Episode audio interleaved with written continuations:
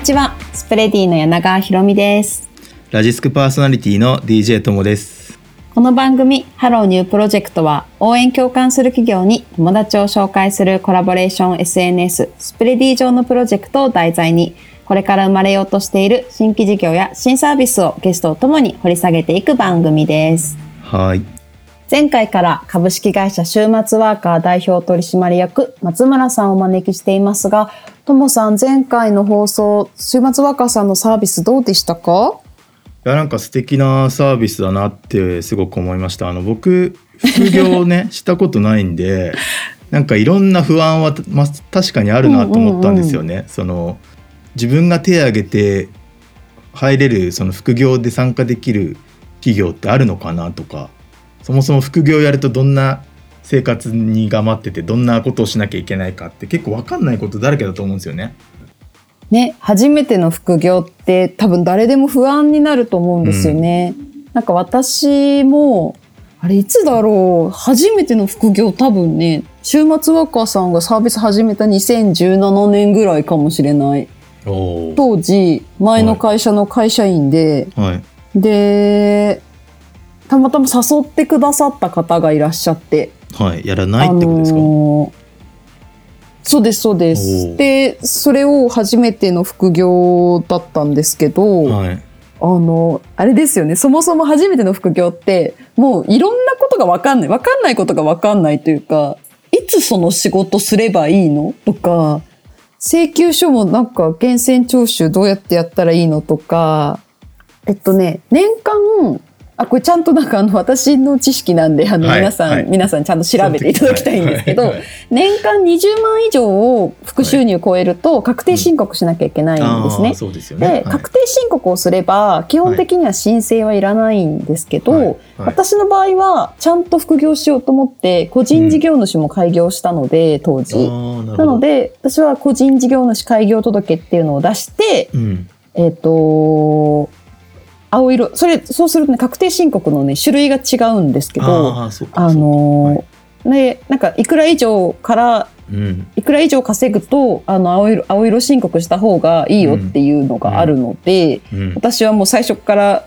あの、気合を入れて、事業主、ね、個人事業主会業をして、はいはい、それで副業を始めたんですよ。で、でも、それこそその最初に請求書出す時とか、源泉徴収票、はい源泉徴収、なんかね、最初請求するときに、じゃあ例えば月10万とかもらうときに、10万もらえないんですよね。はい、税込みか税別かの10万なのかもちゃんと確認しなきゃいけないし、はい。はい、そこから税が引かれた金額だから多分8万5千円とか9万円弱ぐらいしかもらえないんですけど、うん、10万の契約だとした時に。そういうのも全然最初知らないから、うん、もう本当これ請求書全部出して確定申告終わった瞬間ちょっと大人になった気分でしたね 完全に。だからそういうのをねこう教えていただけたりするとかすると一歩踏み出しやすくなりそうですよね。ねなんかその日本ってこういう税金回りとか、はい、あのそういう教育って全然されないので、はいはい、みんな調べるしかなくて。うんでもちょっと恥ずかしいというか聞けないことだったりもするけど、そうそうそう調べてもわかんないみたいのがあったりするので、このあたりをね、なんか週末ワーカーさんみたいな、その副業サービスの方とかがすごく支援してくださると、うん、多分皆さんの初めての副業っていうのがだいぶハードルが下がるんじゃないかなっていうのを、うん、なんかこう肌で感じました。私はなんかもう完全独学で、はい、あのー、やったんで最初のね、半年とかちょっと不安だったんですけど、はい。はい、なんかこのあたり、ね、サポートいただけたりするとすごくいいよなって思いながら自分の原体験ですけど、うんはい、前回からの引き続き週末ワーカーさんの話を聞いていこうと思います。番組のハッシュタグはハロニューでご意見ご感想お待ちしています。それでは始めていきましょう。スプレディ柳川とラジスク DJ ともがお送りするハローニュープロジェクト今回はゲストに株式会社週末ワーカー代表取締役松村さんをお招きします。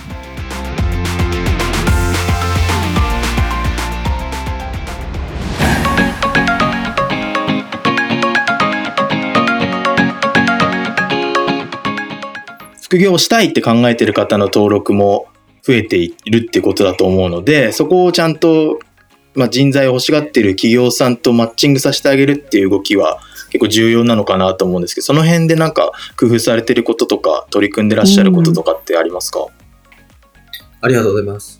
そうですね。えっと、我々の週末ワーカーの介在価値ってまさにそこだと思っています。一つは、マッチングのスクリーニングの部分ですね。うん。神戸市さんとか F さんとかが、えっと、副業人材募集しますってな発表した時にものすごい数の応募があったみたいなニュースを見たんですけど、結構スクリーニング大変だったりするんですよ。うん、なので、えっと、我々で、えっと、一時スクリーニング機能をサービスとして有してますと。で、しかもそこのスクリーニング機能なんですけど、ただのスキルのあの、スクリーニングとか、まあ、タグ付けだけではなくてですね、あの、副業人材の活用支援みたいな4年以上やってますので、まあ、どういった人がこういう会社だとワークするのかみたいなナレッジみたいなのを弊社で側でも食べてますので、うん、よりそこのマッチング精度っていうのは、あの、高まってるかなと思ってます。なんか、まあ、募集要項とっても、副業人材ならではの募集要項項目とかもあったりするんですね。うんうん、例えば、平日昼のミーティングに参加できる人がいいのか、とかもあるんですよ。はいはいはいはい。求める条件が細かくあるんですね。人によってはやっぱ、あの、会社が、あ、そうですね。定時は、あの、連絡つきませんみたいになると、はいはいはい。企業側としては結構きついなとか、お客さんとのミーティングにも参加してほしいってなった時に、で、で、あの、平日の昼のミーティングでも結構柔軟に参加できるっていうのを、副業人材の主要項に入れなきゃいけなかったりとか、もしますし。副業するってなっても、週2時間だけしようと思ってるのか、週5時間だけしようと思ってるのか、週10時間しようと思ってるのか、よっても、依頼できる業務って変わってきます。し、うんまあ、そういった副業人材ならではの見るべきポイントみたいなところと、まあ、あとはそのスキルの、本当に、あの、要件満たしてるかみたいなところの一時スクリーニング機能みたいなところは、一つ我々の開催価値かなと思ってます。うん。一時スクリーニング御社の方でしていただいてるんですか？そうですね、してます。うんじゃあ、ご本人の条件を登録、ご本、ユーザーさんが条件を登録したのに対して、紹介する人たちを御社の方で、あの、選んでくれるっていう感じなんですか、ね、そうですね。一応、紹介する、そうですね。えっ、ー、と、これをやりたいみたいなところに、あの、この案件やってみたいみたいになりましたら、あの、そこに対してこの人満たしてるかなみたいなのを、システムでチェックする機能みたいなのもありますし、なるほどな。あとちょっと違う観点になるんですけど、はい。うちの、も、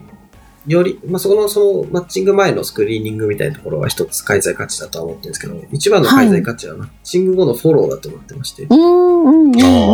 中小企業さんがテレワーク体制できて、え、大企業の副業人材活動やってるからうちもやってみようかなみたいな。はいはいはい、はい。になったものの、どうやってやるんだろうみたいな。まあ、とりあえず見つかったものの、どうすればワークするのかな。とか、全然わかんないじゃないですか。はいはいはいはい。そこら辺に対して、えっ、と、うん、副業人材活用する体制作りから、えっと、何かあった時のフォローアップだったり、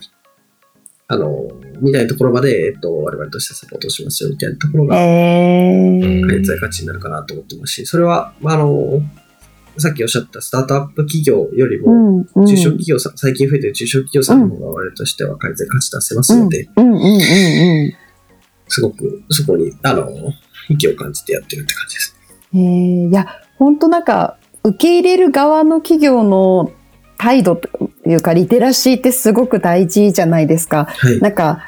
業務委託、副業の人を受け入れ慣れてる会社と、初めて受け入れる会社って全然多分そこに対するリテラシーが全然違うと思うので、なんかそこをこう、御社がサポートいただけるっていうのは、初めて副業を受け入れる会社さんにとっても、すごくありがたい存在ですよね。そうですね。ありがとうございます。うん、なんか、思うに、個人側にもリテラシーあるのかなと思ってて、はい、なんか私もあの、会社員だった時に副業結構してたんですけど、なんかは、皆さんやっぱり初めての副業って、こう、なんだろう、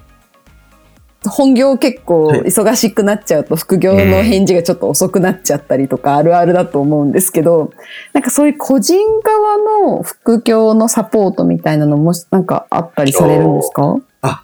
もう本当にナイスパスすぎて、すごくありがたいんですけど、はい、実は弊社そのサポート、まあカスタマーサクセス部なんですけど、B 側と C 側それぞれ部署がありまして、おっしゃってた通り、副業する側も初めてえー、なんで結構不安だったり、はいはいはいはい。あの、わかんないこと多かったりする方って多いんですね。うんうん。変な会社だったらどうしようっていうのがあるし、はいはいはいはい。揉めたらどうしようとか、うんうん、あと契約書読めないとか、うんうんうん、源泉徴収とか確定申告どうするんだろうとか、うん、あるある。結構わかんないことだらけじゃないですか。うんうんうん、会社だったら、あの、まあ、同僚とか先輩に聞けばいいんですけど、うんうんうん、だったら家で基本的に一人でやってるんで、うん、どうするかわかんないみたいな、あると思うんですね。まあ、そういった時の、我々が伴走することによって、全部アップしますよみたいなところは、あの、個人サイトに対しての経済価値かなと思ってます。もちろんちょっとうまくいってない時は、あの、右側、C 側に対してそれぞれ改善みたいなのを、あの、サポート、あの、しますし、まあ、あの、バッドケースで言うと、ちょっとコミュニケーションがうまくいってないと言いますか、みたいなところは全部間に入ってご調整みたいなところもさせていただいたりはしてます、あ、へえ。じゃあもう副業、初めての副業する個人にも法人にも優しい存在ですね。ありがとうございます。でもカスタマーサクセス部が B にも C にも向いてるっていうのはめ珍しいというか、すごく御社としては、なんか両構えで結構人員も確保しなきゃいけなくて大変そうですね。コストはかかってそうですね。それぞれのね、はい、案件に対して。うんうんはい、夫婦と DX ですね。へ、えー、あの、法律化だいぶ進んでます。その、まあ、いろいろとももうちょっとその事業サイドの話になってくるんですけど、まあ、一つその C 側をサポートする副業コンシェルジュっていうふうなあの部署なんですけど、の構成するメンバーの半分以上がですね、えっ、ー、と、地方の在宅ママさんの業務委託の在宅ママさんだったりするんですね。えー、あ、その方々も。で、えっ、ー、と、子育てとかの合間に、えっ、ー、と、集合とは言わなくとも、お仕事をしたいみたいな人たちの体制、チーム体制みたいなとか、オペレーション体制を結構がっつり作ってまして。なので、えっ、と、まあ、確かに、えっと、人は必要になってくるんですけど、そこのあの採用コストだったりとか、うん、まあ、ちょっとあれですけど、まあ、あのコスト管理ですね。みたいなところは、想定より、あの、皆さんもほどかかってないっていう一つ。ああ、そうなんだ。あと、企業サイドで言うとですね、あの、企業数に対して、まあ、CS 担当がつくんですけど、うんうんうん、お生産性を上げるためにどうすればいいかっていうと、医者対の稼働人数を上げるといいみたいなところがあるんですね。うんうんうん。なんて言いますか？あの、一人が見れるのが、まあ、例えば50社だとして、うんうん、平均2人ぐらい稼働してますってなったら、うん、1人があの100人稼働ぐらいをあの見てることになるんですけど、まあ、平均で4人稼働してますってなったら、あうん、その倍といいますか、うん、まあ、なんといいますか、すみません。ど、どこに力を入れるかみたいなところで、生産性をあの全然上げられるっていうところと、まあ、あとはシステム化どんどん、オペレーション化されているところはどんどん自動化することによって、効率化図れるみたいなところで頑張って工夫してやってます。えー、すごい素晴らしいな。えー、じゃあ人がね、人が介在するところとしなくていいところをちゃんと業務で切り分けてうまく配分されてるってことですもんね。今後、週末ワーカーさんが目指す展望みたいなところあればお聞かせいただけますでしょうか？はい、ありがとうございます。週末ワーカー、まあ、株式会社週末ワーカーですね。えっと、働き方を自由化し人生の可能性を広げるってミッションを掲げてます。まあ、あの、要はその副業っていう働き方に限らずですね、まあ、どんどん多様化する働き方を一般化、安定化することを会社としては目指しておりますし、まあ、一人一人の人生に最適な、えっと、働き方を選べるような世の中みたいなのを作っていきたいなとは思ってはいるんですけど、最終的には。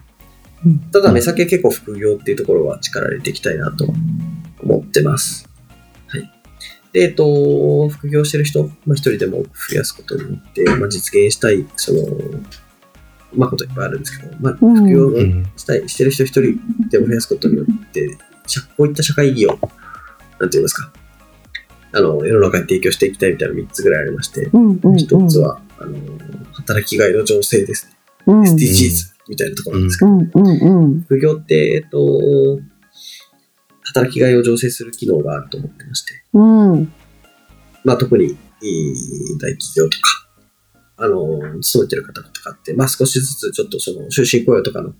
あの、仕組みとか環境とかもあって、働きがいっていうのを失ってたりするんですけど、そこに対して副業っていう、まあ、ある種その、個人事業主体験というんですか、企業体験に近いと思うんですけど、うん、みたいなところをすることによって、えっと、働く意義とか、うん、と個人のキャリアのビジョンとか、やりたい、人生でやりたいことみたいな見つけ出すきっかけみたいな提供できないかなと思います。うん、っていうのが一つ。二つ目が、えっと、国とかあの企業に対しての個人の依存度を下げていきたいなと思ってます。まだまだやっぱり今の会社辞めたら、ちょっともうきつい。まあな、なんていうか、うん、会社しんどかったら転職すればいいじゃんみたいな価値観って、我々は当たり前のように持ってると思うんですけど、そういうのを持ってない人ってまだまだたくさんいると思ってて、そういった人たちに、あの、会社に対して対等にコミュニケーション取れるように、えっと、副業っていう、まあ、あの、別の収入口とか、まあ、自身、あの、サードプレイスみたいなのを提供していきたいなと思ってます。それはあの国に対してもそうだと思ってますし、まあ、年金問題とかもありますけど、まあ、各個人がですね、まあ別に年金そんな普及されなくても自分で収入得られるし、そんな大丈夫みたいな人があの増えていけばですね、そういったところのあのハレーションっていうのも軽減できるかなとは思ってます。まあ、働き方改革って国が叫んでますけど、その背景にはこの辺の狙いもあるんじゃないかなととしては思ってます。で、3つ目が DX なんですけど、副業っていう、まあ、特に週末は IT 人材の副業をメインに紹介してるんですけど、まあ、IT 人材って結構都心の IT 企業に集中してるんですね。うん、IT 企業にたくさんいるんですよ。ね。うん、そういった人たちの副業リソースを我々が集めてですね、中小企業、特に非 IT 企業が地方の中小企業にどんどん供給していくことによって DX みたいなところを一気に促進していきたいなと思ってます。うん、やっぱり DX、まあ、あの、便利なあの技術だったりサービスだったり、クラウドサービスだったりとかどんどん生まれてるんですけど、うん、なかなか DX 進んでないのってやっぱり最後はリテラシー人の部分が思ってまして、まあ、そういったデータもあるんですけど、うんまあ、そこら辺を副業によって、えっと、埋めていくことができるんじゃないかなと思ってます。それで日本全体の DX 生産性を上げていきたいなと思ってます。この3つですかね。うん、を副業を一般化することによってやっていきたいなと思ってますし、その先には最初に言ったように、副業に限らずいろんな働き方の選択肢を、皆さんに提供していきたいなと思ってます。はい。ありがとうございます。なんか個人にとっても、その働きがいとか、あの、企業に頼らない、組織に頼らない生き方っていうのを提供できるし、法人にとってもなんか効率性とか DX とかで、まあ、必要な人材を必要な時にみたいなところが、まあ、メリットで、なんか両方、個人、法人両方目的は違えど、副業を推進することにすごく意義があるサービスですよね。ありがとうございます。そうそうですね、そう思ってやってます。はい、ねあのー、そう、なんかちょっと個人の話になっちゃいますけど、私も会社員やってた時に、すごく副業をやって、初めて、あ自分のスキルってこんなに活かせるんだなっていうのを、なんか自己承認を初めて満たされた瞬間があったりだとか、あの、あ、意外と稼げるんだなっていうことですごい自信につながって自分の人生の選択肢がすごく広がったような気がしていて、もちろんみんななんか個人の体験として得られるものってそれぞれ感想は違うと思うんですけど、なんか副業を試しにやってみるっていうことに、なんかマイナスなことはないのかなっていうのは個人の体験として持ってるんですけど、なんかそのあたり結構副業されて人生変わったみたいな個人の体験のエピソードとかも結構御社に届いてらっしゃるんですか？そうですね。特にその C が副業するサイドの方のサポート担当をさせていただいて、サポートさせていただいてますので、副業してこうなったみたいな声は、あの生で、えっと一情報として届いておりますし、それは我々の本当に仕事のモチベーションのあの励みになってます。へえ、そうですよね。ありがとうございます。あの、スプレディにも、あの、週末ワーカーさんずっと、あの、プロジェクトを出していただいてるんですけど、今、ズバリ、あの、3つ、あの、これから目指したいことっていうのが、あの、終わりだということでお話しいただいたんですが、なんかこれからこんな人に会っていきたいなとか、まあ、企業、個人、両方でもいいんですが、あの、こういう方と出会いたいみたいなものって今ありますか？そうですね。えっと、副業、週末ワーカーに限らず、こういった副業、まあ、競技での副業なんですけど、はい。副業したい会社員の人が他の会社で、えっ、ー、と、週何時間か副業するみたいな、うん、まあ、狭い意味での副業の領域で言いますとですね、と、副業の仕事の方が全然足りてないっていうのが、まあ、あの課題としてあるんですね。うんうんうん。なので、えっ、ー、と、副業の案件を一緒に創出してる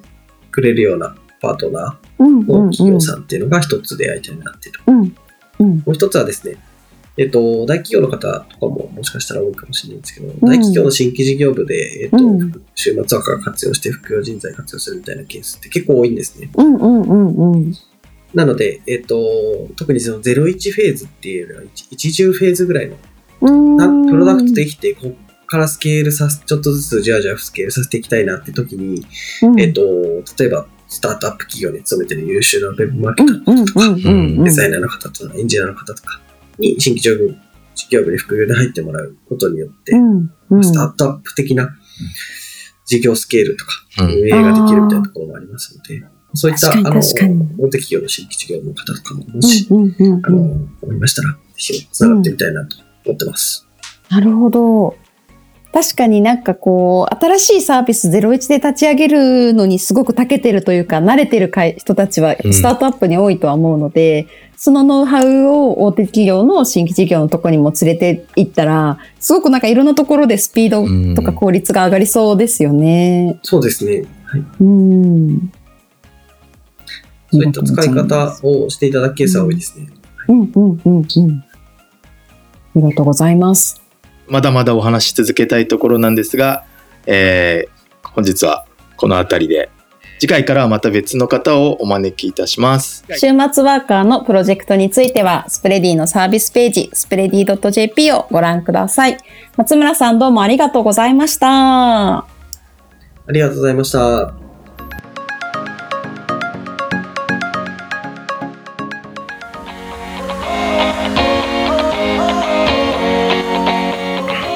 さて、ここからは応援共感する企業に友達を紹介するコラボレーション SNS、スプレディ上に掲載されているプロジェクトを紹介するホットプロジェクト。ともさん何か気になったプロジェクトありましたか？はい。今回は副業活用を検討している人事、人材開発、えー、副業越境学習による社員のキャリア自立についてディスカッションさせてくださいという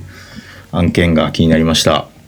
はい。ちょうどね今日ね。今日本編もあの週末ワーカーさんって副業のサービスをずっと先週からお送りしてましたが副業やっぱり流行って流行ってるっていう言い方おかしいですけど話題ですね。あの、はい、来てるなっていうねところがあるんですけど、うん、このパースあのパーソルプロセステクノロジー株式会社っていうのはあの人材のパーソルグループの新規事業をやる会社さんの、はい、あの会社名なんですけど、これあの、面白いのが、個人に副業を促すんだけど、うん、アプローチ先は人事の方なんですよ、このサービス。例えば、まあこういうサービス入れるのって、まあ大手、まああんまスタートアップ入れないかなと思ったら、大手企業に絞ると説明のために、うんはい、大手企業の人事の方で、自社の社員に副業をさせたい人事、副業推進を社内で進めたい人事の方が入れるサービスがこのプロテアというサービスなんですね。はい。で、自社のでも、まあ、いきなり副業しろって言っても、副業やってねって言っても、みんな何したらいいかわからんと。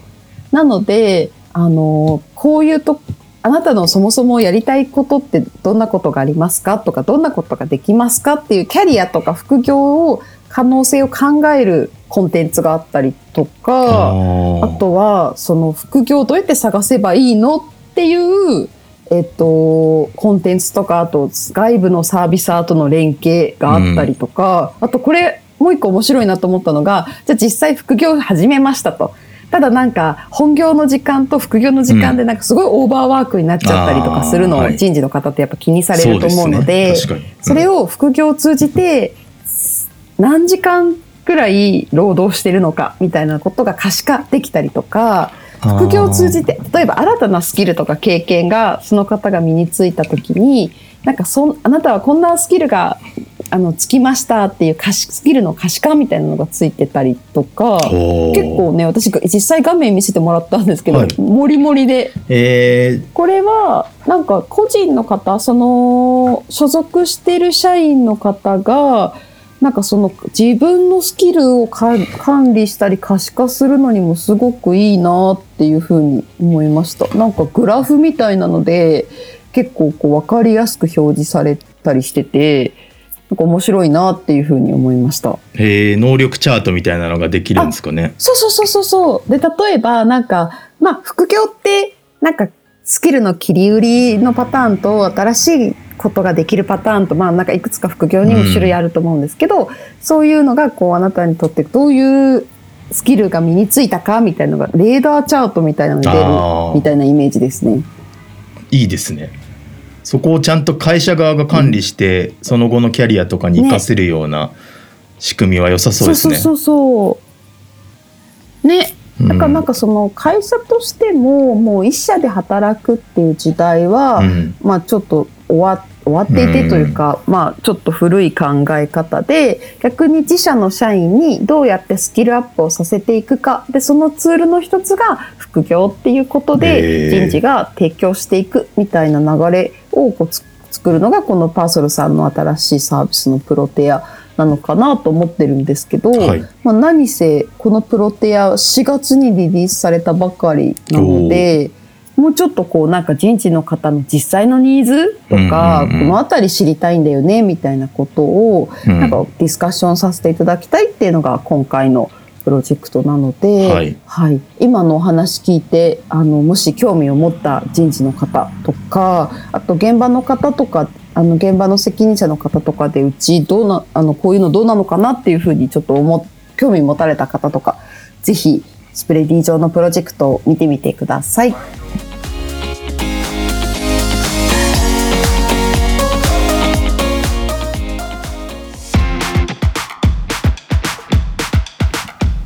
ハローニュープロジェクトエンディングのお時間となりました。ともさん、今日の放送どうでしたか？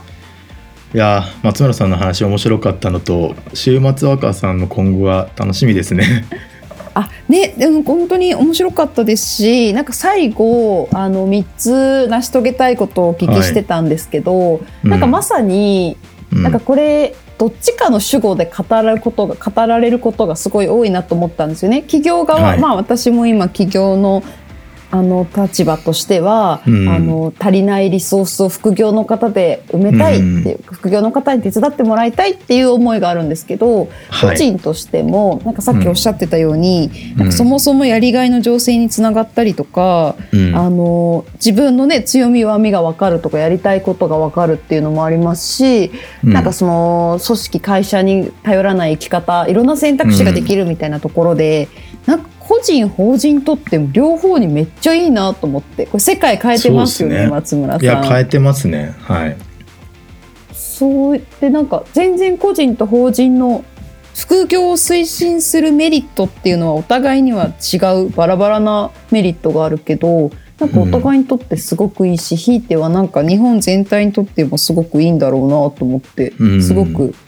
意義を感じる事業でございました。まあ、特になんかやりがいみたいな部分は結構モヤモヤしてる、えー、会社員勤めの社会人の方っていうのは、うん、あのあるかもしれないですね。その一つの会社にとどまって成し遂げられないかもしれないなって思った時に一つの選択肢として、うん、あちょっとこういうところに応募してみようかなっていうので、お試しでやってるうちになんか新たな才能だったり新たな自分の強みに気づくっていうのは、柳川さんもおっしゃってましたけどなんかそこで自分がの価値が高まっていくってことがいい傾向にあるんじゃないかなっていうふうに聞いてて思いました。ね、一社で自分のやりたいことやりたい仕事が全部叶うなんてことないじゃないですか、うん、多分なんかやりたくない仕事が回ってきたりとか、うん、なんかこうこっちのプロジェクトでは成し遂げられなかったけどあっちのプロジェクトでは成し遂げられるみたいなことって全然あると思うので、はい、なんかこう金銭的な話もそうですけどなんかやりがいとか、うん、自分のこうなりたい像をどうやってこうピースを埋めていくかみたいなところでいくと一社に頼る時代は全然終わっていて、うん、なんかいろんな会社で働くにあた働いた上で自分のこう目指したい自分みたいなのになっていく。とか、うん、そういうことが今後全然やっていけるんだろうなっていうことをなんとなく考えながら最後聞いてたんですけど、はい、はい、次回からは別のテーマでゲストをお迎えしてお送りします。番組のハッシュタグはハロニュー。ご意見ご感想お待ちしています。応援共感する企業に友達を紹介するコラボレーション SNS スプレディ上のプロジェクトを題材にこれから生まれようとしている新規事業や新サービスをゲストとともに掘り下げていく番組ハローニュープロジェクトお相手はラジスク DJ ともとスプレディの柳川ひろみでした。また次回お会いしましょう。バイバーイ。